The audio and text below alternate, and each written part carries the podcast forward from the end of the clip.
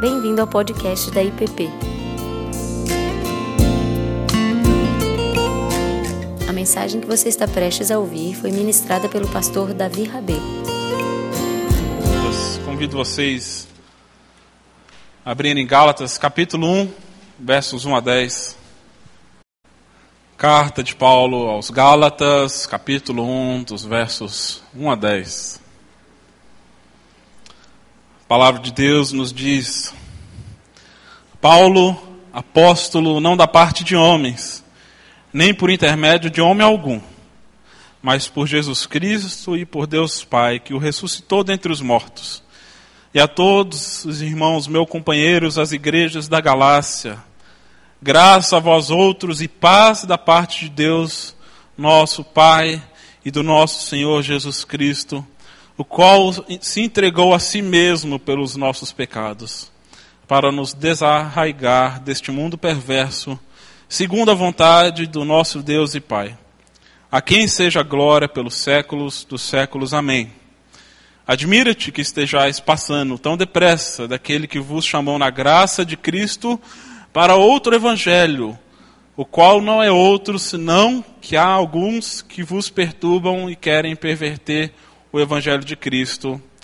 Mas ainda que nós, ou mesmo um anjo vindo do céu, vos pregue evangelho que vá além do que te, vos temos pregado, seja anátema. Assim como já dissemos, e agora repito, se alguém vos prega evangelho que vá além daquele que recebestes, seja anátema. Porventura procuro eu agora o favor dos homens ou de Deus? Ou procuro agradar a homens? Se agradasse ainda a homens, não seria servo de Cristo. Vamos orar mais uma vez. Pai amado, mais uma vez clamamos para que Teu Santo Espírito fale aos nossos corações. Que a Tua palavra venha ao nosso encontro e que possamos recebê-la, Deus, como nós oramos agora há pouco, Deus, com o coração aberto, como um solo fértil, para que essa semente possa vir brotar em nossas vidas, ó Deus, e gerar muitos frutos, ó Pai, para a glória de Teu nome, é o que nós oramos em Cristo Jesus. Amém.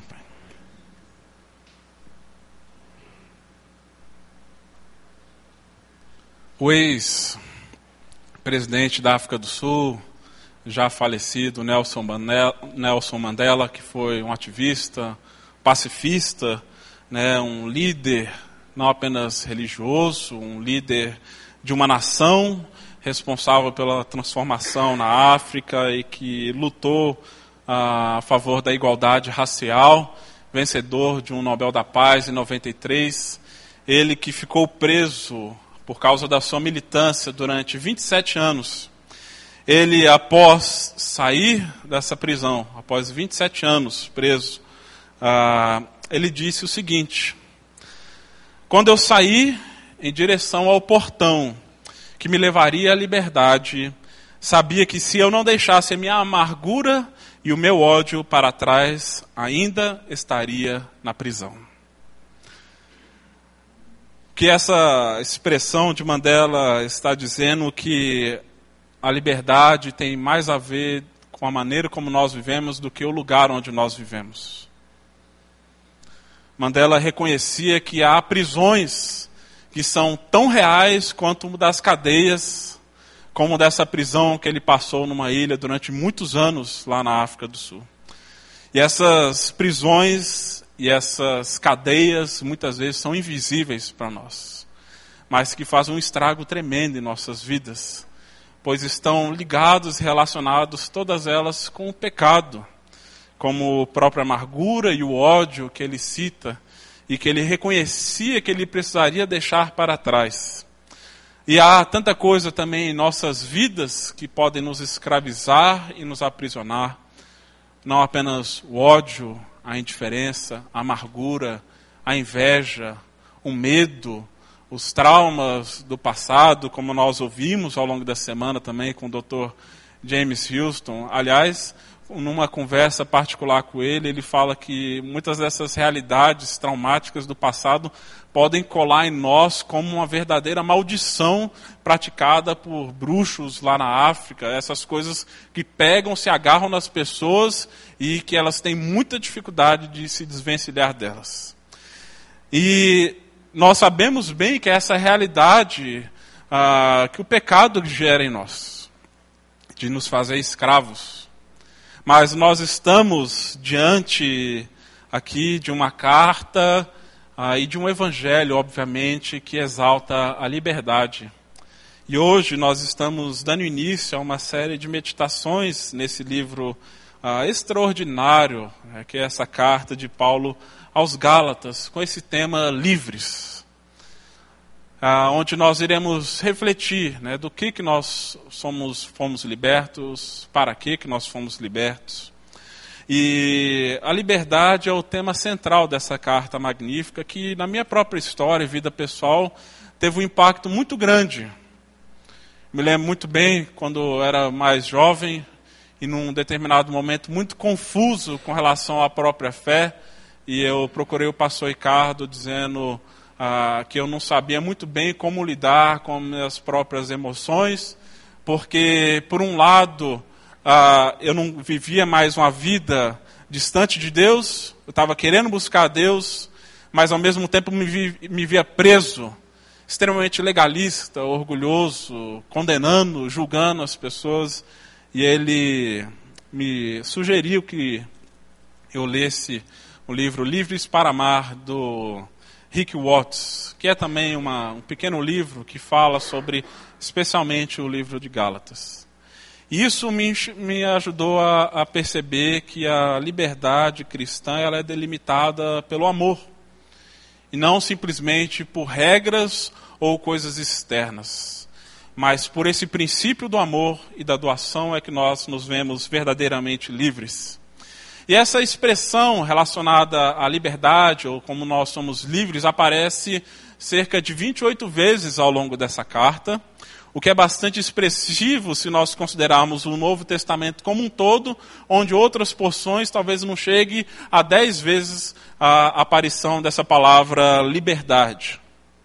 E a carta aos Gálatas é considerada comumente como uma carta de alforria dos cristãos. E a carta de, alforria, essa carta que era concedida por senhores de escravos para os seus próprios escravos, quando esses então recebiam ah, o direito à liberdade, ou quando a sua liberdade fosse comprada. E essa carta então atestava para eles que agora eles não tinham mais um senhor, eles eram homens livres. E se alguém tentasse de alguma maneira a, a escravizá-los ou colocar um jugo novamente sobre eles, eles tinham essa carta então para testar de que eles eram feitos homens livres.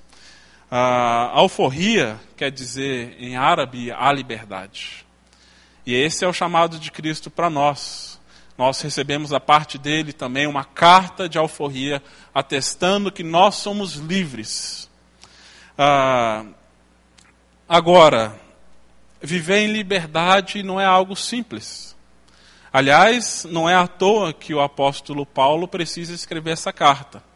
O apóstolo Paulo escreve essa carta aproximadamente no ano 50 depois de Cristo, após ter pregado nessa região da Galácia, que foi formada por gauleses, celtas que vinham de diferentes regiões do Império Romano. Então a turma ali do Asterix, Obelix, era o povo que compunha ali a região da Galácia, né? os gauleses ou então os gálatas, como ficaram conhecidos. E o apóstolo Paulo é, prega para muitos, muitos judeus e gentios que acabam se convertendo e formando essas comunidades, ou essa comunidade cristã aqui primitiva, que é descrito ali no livro de Atos, no capítulo 13.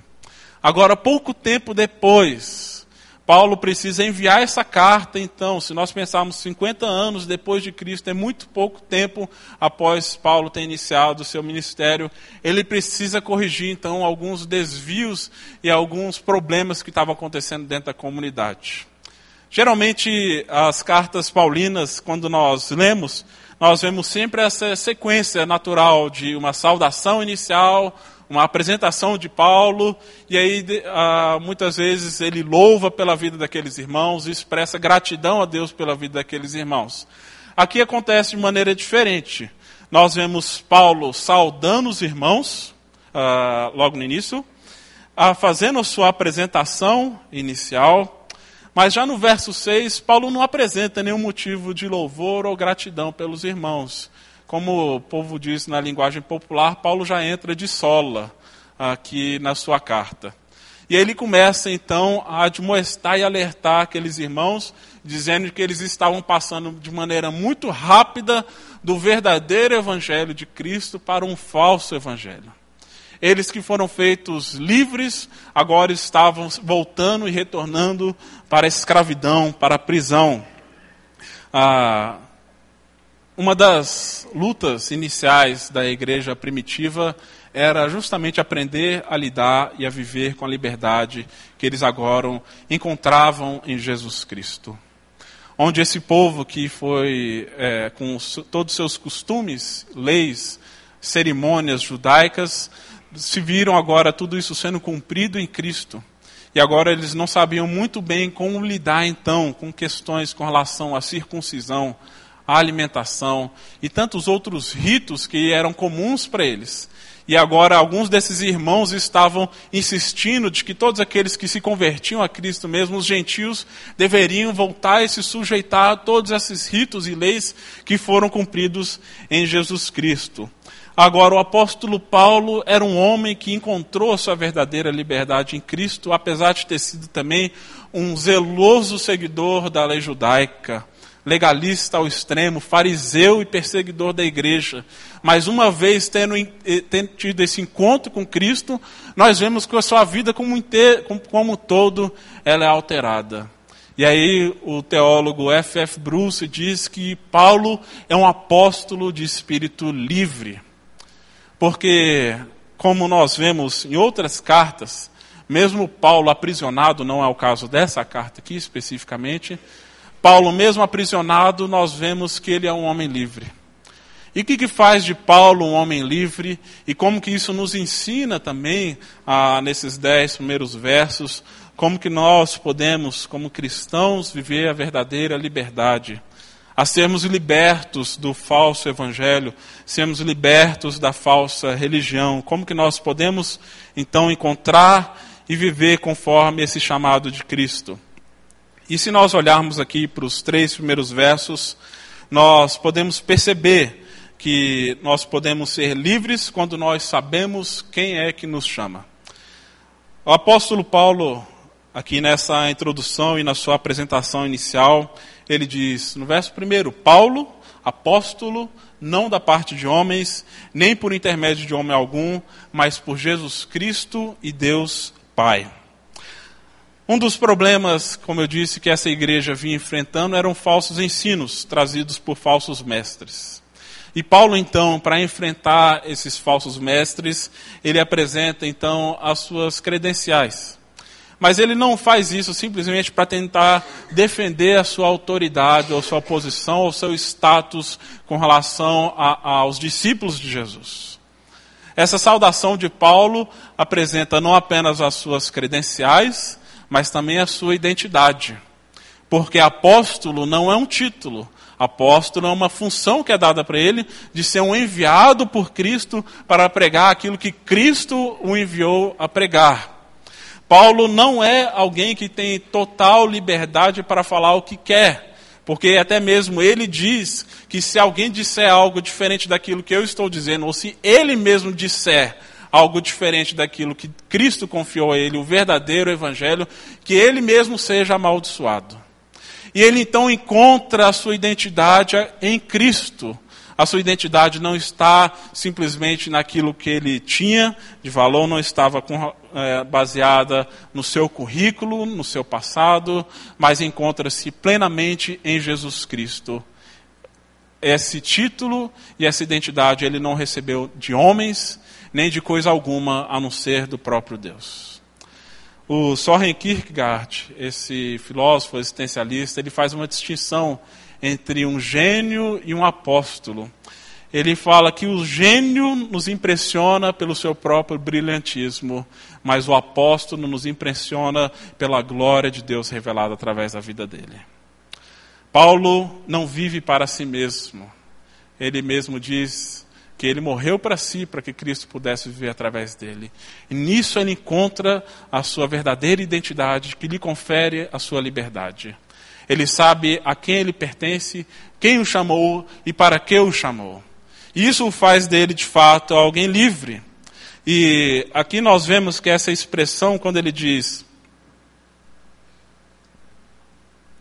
que ele não é apóstolo, não da parte de homens, nem por intermédio de homem algum, e mais à frente ele diz que não está preocupado ah, em agradar homem algum, nós vemos de fato a expressão de alguém que realmente é livre, está desimpedido para fazer aquilo que Deus o confiou a fazer. Porque parte do problema desses irmãos que pregavam, insistiam na questão da circuncisão, lá no último capítulo da carta aos Gálatas, no capítulo 6, diz que esses homens estavam fazendo não apenas porque eram zelosos com relação à lei judaica, mas porque queriam causar uma boa impressão no meio da comunidade de judeus e também por estarem com medo de serem perseguidos pelos próprios judeus que não eram convertidos. Esses homens estavam vivendo com base em aparências, para agradar e impressionar outros homens. Mas Paulo mostra que ele não está vivendo para agradar outros homens, ah, mas único e exclusivamente para viver para a glória de Deus. E ele diz: não importa as marcas externas, o que importa no fim da carta é ser uma nova criação. É ser alguém transformado de dentro para fora e não de fora para dentro. E nisso, então, reside a, a sua base para a sua identidade. Se isso não está claro para nós, obviamente nós não somos apóstolos como Paulo, mas nós também recebemos uma nova identidade em Cristo, aqueles que se entregam a Ele. Mas se a nossa identidade não está claramente fundamentada em Jesus Cristo, nós vamos viver também com base na opinião pública, em busca de aprovação ou com medo da rejeição dos outros.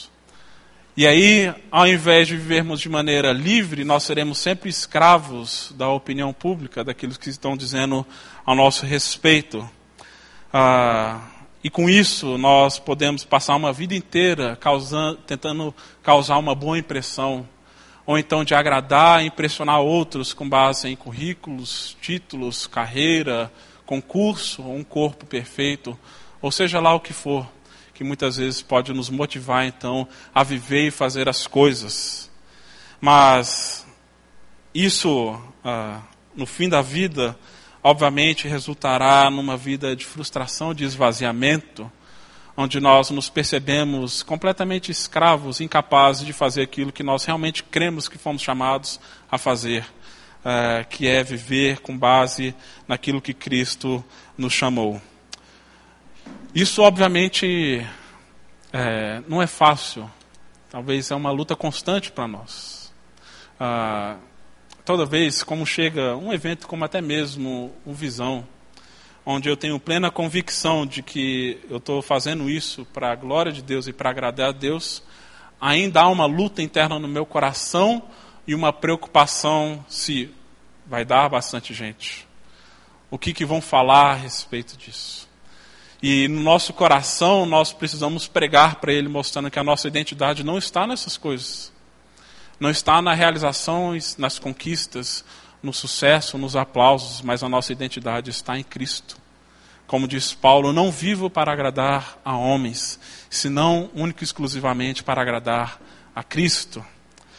E nós, antes de sermos chamados por Deus para fazermos alguma coisa, nós somos então chamados para sermos alguém nele. O que define a nossa identidade não é aquilo que nós fazemos, mas aquilo que nós fazemos deve estar pautado naquilo que nós somos em Jesus Cristo. Pessoas livres e plenas nele, onde nós não necessitamos mais da, da aprovação popular para sermos alguém, uma pessoa plena. Agora, em segundo lugar, nós vemos aqui o apóstolo Paulo ele mostra que o caminho da liberdade também envolve saber discernir o que é o verdadeiro evangelho. E aqui, como eu disse, rapidamente Paulo entra já numa exortação na sua carta, mostrando que alguns estavam pervertendo a comunidade cristã, tentando empurrar alguns usos e costumes judaicos comuns daquele período. E precisamos lembrar que o povo judeu, após ser liberto lá do, do Egito, recebeu as, de, as, as leis mosaicas ah, da parte de Deus. E a lei mosaica era dividida basicamente em três categorias: a lei cerimonial, que dizia respeito a, a todas as questões é, de purificação, cerimoniais, a circuncisão, todos os ritos que as pessoas precisavam fazer então para se purificarem e perceberem que seus uh, pecados foram perdoados. Havia a lei civil que dizia respeito à formação de Israel como um Estado, e havia também a lei moral, que é resumida nos Dez Mandamentos, que nós estudamos há pouco agora aqui na nossa comunidade. E quando vem Jesus Cristo, nós vemos que ele é o cumprimento pleno dessa lei, de todas elas, todas as categorias.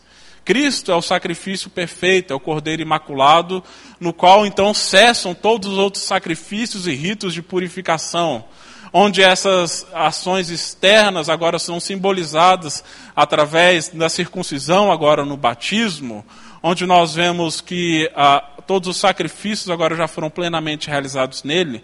As leis civis já não se aplicam mais a nós, porque Israel agora é tratado como uma igreja, um povo maior do que simplesmente um povo limitado ali numa região geográfica. E a lei moral, obviamente, continua vigente, ah, porque os princípios morais de Deus são eternos. Mas nenhum deles foram dados, nenhum dessas, nenhuma dessas categorias foram dadas para que o povo pudesse cumprir como exigência para encontrar a sua salvação. E o que esses irmãos aqui de, do, da Galácia estavam ensinando é de que somos salvos pela fé em Cristo, mas crer em Cristo não é suficiente. É preciso algo a mais. É Cristo mais circuncisão. É Cristo mais ritos. Cristo mais é, aspectos externos da lei. E aí, por isso, Paulo, então, é, confronta esses irmãos de maneira muito dura, porque ele diz: Isso é um falso evangelho. E um falso evangelho não é evangelho algum. E, uh, e Paulo é tão enfático na sua exortação que ele fala que se alguém estiver pregando alguma outra coisa que não seja o Evangelho, que esse seja anátema ou que esse seja amaldiçoado. Porque não tem nada mais perigoso e sério do que vender uma falsa imagem do Deus vivo. Não tem nada mais sério do que impor sobre os outros uma carga que Deus não coloca sobre elas. E era o que esses irmãos estavam fazendo. E talvez a circuncisão já não é algo que causa problema no nosso meio, a gente não vê igrejas dividindo por causa da circuncisão, mas há várias espécies de falsos evangelhos que, que ainda permeiam a cultura e as igrejas e que nós precisamos também estar atentos para não cairmos nesses mesmos erros que esses irmãos estavam cometendo. Estavam cometendo. Talvez um deles é a ideia de que você é salvo por meio da fé em Jesus e através de um comportamento adequado. Esse aqui é um engano sutil. Nós afirmamos que somos salvos em Cristo, e como resultado dessa salvação, é obviamente que a nossa vida como inteiro, ela muda e se transforma. Nós vamos buscando a santidade, nós vamos sendo santificados mas alguns as pessoas acham que só podem chegar-se até Cristo quando tiverem suas vidas plenamente re resolvidas, quando já tiverem tratado certos pecados. E talvez isso talvez não seja algo comum aqui no nosso meio, mas que eu já percebi bastante no hospital de apoio, muitos que dizem: "Ah, eu sei que Cristo é o caminho, mas eu preciso resolver minha vida antes de chegar até ele". Mas o jeito de resolver a vida é em Cristo. Não é antes que isso acontece. É nele que a vida pode ser tratada, resolvida e os pecados então serem libertos. Não se trata de ter um comportamento adequado e religioso então para chegar-se até a igreja, para chegar-se até Deus, para chegar-se à comunidade do, dos santos. Mas se trata de chegar-se até Cristo reconhecendo que eu não sou nada. e de que é em Cristo que nós temos então uma vida plenamente transformada. E às vezes isso pode acontecer também de maneira sutil em nós, quando nós também colocamos uma série de condições para que pessoas sejam então bem-vindas ao nosso meio. Achar que certas pessoas precisam mudar certas coisas antes de poderem chegar até aqui, até nós. E Jesus faz o convite: venham a mim todos vós que estão cansados e sobrecarregados, e eu vos aliviarei. Convite de Cristo é para trazer as nossas cargas pesadas, e quando Cristo está falando isso, ele está falando em posição àqueles que eram rigorosos com relação à lei. Que esses estavam colocando fardos pesados que ninguém dava conta de carregar. E então ele chama então para encontrar o descanso. Talvez outro falso evangelho, não mais, não mais tão comum nos nossos dias, mas algumas décadas atrás, né, dos usos e costumes, onde eram colocadas cargas pesadas sobre cristãos com relação a vestuário, o lugar que poderiam frequentar, músicas que poderiam ouvir, talvez alguns mais velhos vão aí falar da época que eram proibidos de ir ao cinema, jogar futebol, coisas dessa natureza mas que eu ainda ah, encontrei, por exemplo, com colegas do seminário. Mas talvez nenhum desses seja tanto problemático aqui para nós. Mas há talvez um terceiro tipo de falso evangelho que permeia a nossa cultura de maneira também muito devastadora, que diz: não importa tanto naquilo que você crê, desde que você seja uma pessoa boa, você estará bem com Deus.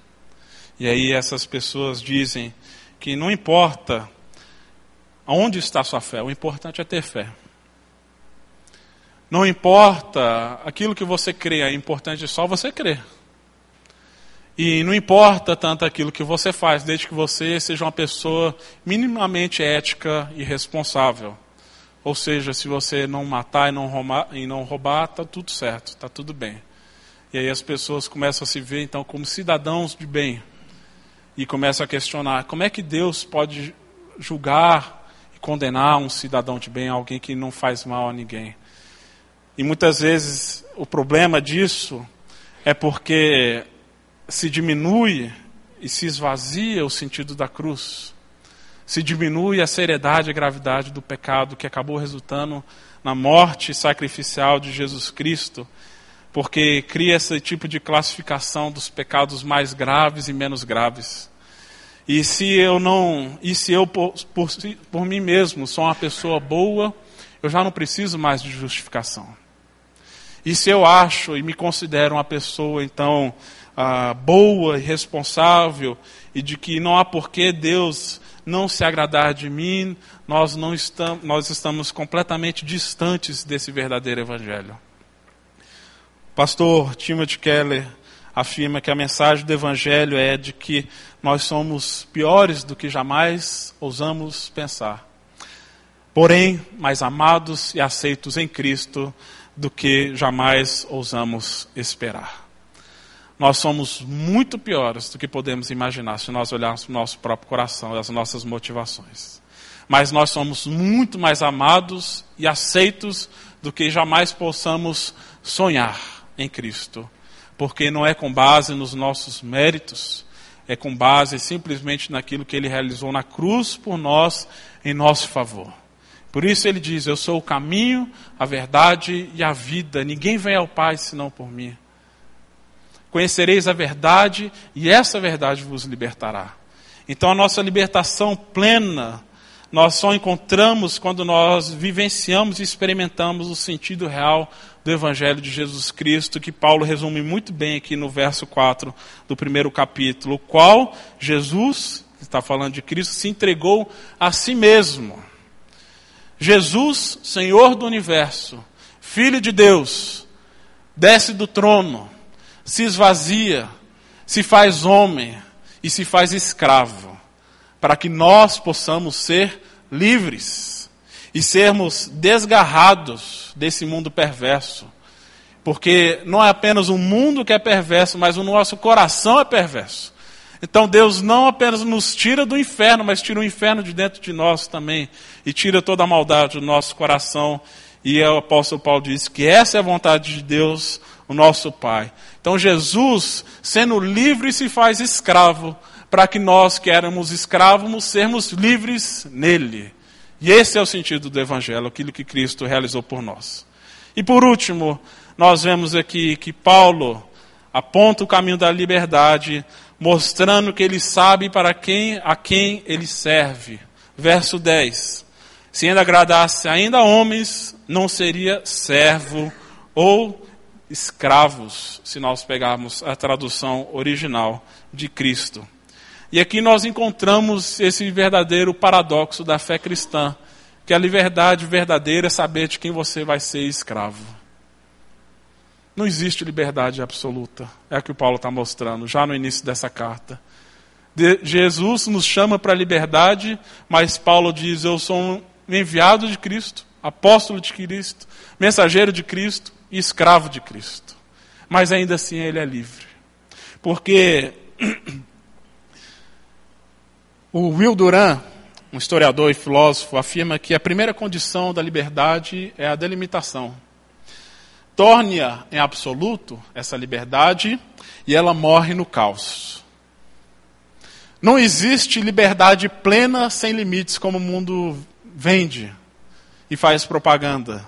Como a Júlia falou no vídeo, as pessoas querem viver do jeito que elas querem, da maneira como elas querem, ah, na hora que elas querem, fazer aquilo que elas querem.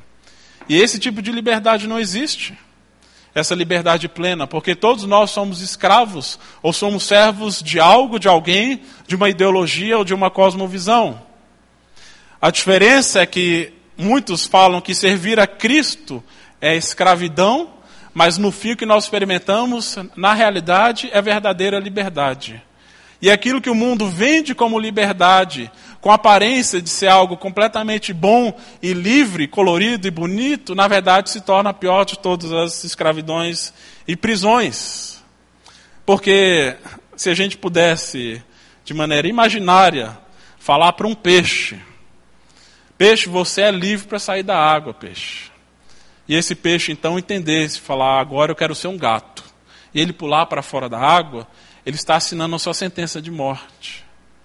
Só que as pessoas acham que a liberdade é isso: é pular para fora da água, é pular para fora dos limites, achar que os limites são impedimentos para a liberdade, sendo que, ao contrário, os limites estabelecidos através da palavra de Deus são um meio de garantir a nossa liberdade. Nós não somos livres fora da água, o peixe não é livre fora da água como nós também não somos livres fora de Cristo. Apenas nele que nós somos verdadeiramente livres. E aí, o reverendo Eugene Peterson afirma que esse desejo por liberdade absoluta nega a Deus, a criação e tem o ego como fundamento. E ele diz que esse tipo de desejo resulta em pessoas sem qualificação, sem limites, sem compromisso e sem relacionamentos. Quem deseja viver sem qualquer tipo de amarra, sem qualquer tipo de limites, ah, acaba então se encontrando uma pessoa completamente egoísta, que pensa apenas em si mesmo, incapaz de gerar relacionamentos saudáveis, porque essa pessoa se torna uma pessoa autodestrutiva. E esse é o paradoxo da vida cristã. Somos chamados à vida plena, à liberdade plena, e nós reconhecemos e nós recebemos essa liberdade quando nós nos rendemos a Jesus, o nosso Senhor, dizemos: Está aqui, Senhor, o seu servo. Está aqui a tua serva. Essa é a nossa liberdade. E aí, quando nós chegamos a Cristo, desse jeito, reconhecendo de que Ele é o Senhor de nossas vidas, de nossas almas, e Senhor, como Paulo está dizendo, diz respeito a dono diz respeito àquele que tem o direito sobre a vida e a morte, quando nós chegamos até ele dizendo: Eu sou o teu servo, Jesus vem com essa carta de alforria dizendo: Não vos chamo mais de servo, e sim de amigos. Jesus não quer ninguém ao lado dele por medo, não quer ninguém ao lado dele pela culpa, não quer ninguém servindo a ele com medo simplesmente da condenação mas porque reconhece que Ele de fato é o Senhor e de que a vida só faz sentido nele. e nós fazemos aquilo que nós queremos que é certo, também não por em busca de aprovação ou por medo da reprovação, mas porque nós queremos agradar esse nosso mestre e o nosso amigo. E nós encontramos e reconhecemos que nisso está a verdadeira vida. Nós não lutamos contra mais o pecado com medo simplesmente de sermos castigados por Deus ou perdermos a nossa salvação, porque a salvação nossa está agora em Cristo e a nossa vida agora está escondida nele. Nós lutamos contra o pecado porque nós reconhecemos que essa é a pior forma de escravidão que acaba gerando a morte. Por isso nós lutamos contra. E nós reconhecemos e nós buscamos e militamos pelo verdadeiro evangelho, porque nós reconhecemos que qualquer outra cópia barata dele vem do maligno. O apóstolo Paulo experimentou isso na própria pele. Ele viveu muitos anos com base numa mentira achando que estava servindo a Deus, sendo que estava servindo simplesmente a uma religião que era destrutiva. Mandou matar inúmeros cristãos, achando que estava servindo a Deus. Mas quando ele tem esse encontro com o Evangelho de Jesus, que o derruba do cavalo, que o faz cego, mas agora ele se vê verdadeiramente livre. Se vê verdadeiramente homem e se vê pleno nele. E muitas vezes nós achamos que o Evangelho de Jesus é simplesmente o ABC da vida cristã, como o Tim Keller fala. Mas o Evangelho é o A a Z da vida cristã. A vida cristã começa com esse Evangelho e a vida cristã termina no Evangelho. Nós não começamos a vida com base na crença no Evangelho e vamos avançando para as coisas mais avançadas. Essa igreja que precisou ouvir o Evangelho. E nós precisamos lembrar do Evangelho a cada dia, de como que Cristo nos libertou, de como que Cristo nos tirou do deserto, nos tirou do Egito. E às vezes pode ser tentador voltar para o deserto, como foi para o povo, como quis voltar para o Egito após serem libertos. Porque viver com a liberdade envolve riscos, envolve não ter certeza das coisas. E muitas vezes nós queremos que as coisas estejam muito bem encaixadinhas. Mas não é isso que Cristo nos chama. Ele nos chama para vivermos nele de maneira plena. Vivermos nele livres do medo, livres da culpa, livres da condenação, livres da morte, mas também livres para podermos amar, livres para poder servir, livres para poder exaltar e viver plenamente para a sua glória. Esse é o chamado de Deus para nós, para nossas vidas. E o nosso convite é que ao longo desses estudos possamos reconhecer e sempre buscar essa liberdade em Jesus Cristo, pois não existe nenhuma outra. Qualquer outro tipo de liberdade que não venha de Jesus é simplesmente uma cópia barata. O apóstolo Paulo diz: para aqueles que estão vendendo uma cópia barata, que esses sejam amaldiçoados porque a maldição ela diz respeito àqueles que desejam viver com base numa mentira. E nós somos chamados para vivermos na verdade e na luz que é o Evangelho.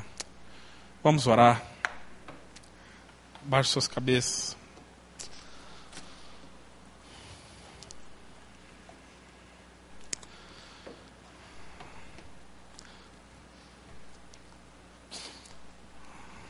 Senhor Deus, te louvamos, ó Pai, por esse convite, ó Pai, que o Senhor nos faz a cada um de nós aqui. Convite para sermos livres no Senhor, reconhecendo quem somos, reconhecemos o preço que foi pago pela nossa libertação, reconhecendo o verdadeiro Evangelho, fugindo de todo tipo de ensinamento, ó Deus, que pode de alguma maneira nos escravizar, Pai. Que o Senhor nos ajude a vivermos de maneira livres, ó Deus, plenos em Ti. Livres da culpa, livres do medo, livres de qualquer amarra, Deus, que nos impede de fazer aquilo que o Senhor nos chamou a fazer, onde nós estamos, livres da, de viver em base nas expectativas e nos aplausos dos outros, ó Deus. Que possamos, ó Deus, nos voltar a cada dia para o teu evangelho, ó Pai. Voltar a cada dia para a tua palavra, para a tua verdade. Que possamos rejeitar qualquer outro ensinamento, ó Deus, que não venha do Senhor. Que possamos ter a sabedoria para entender o mundo que nós vivemos também, ó Deus. Os desafios que nós temos. Mas que possamos te servir, ó Deus. E servir uns aos outros com alegria que possamos negar a nós mesmos, ó Deus. Não porque somos feitos escravos, ó Deus, mas nós porque podemos, Deus, com base no Teu Santo Espírito, ó Pai, lutarmos agora contra o pecado e contra toda forma de escravidão, ó Deus, que resulta em morte. Te louvamos por essa vida que o Senhor nos chama, Deus, que nos insere em Jesus Cristo. No nome dele que nós oramos. Amém, Pai. Você acabou de ouvir o podcast da IPP. Para saber mais, acesse nossa página em www.ippdf.com.br.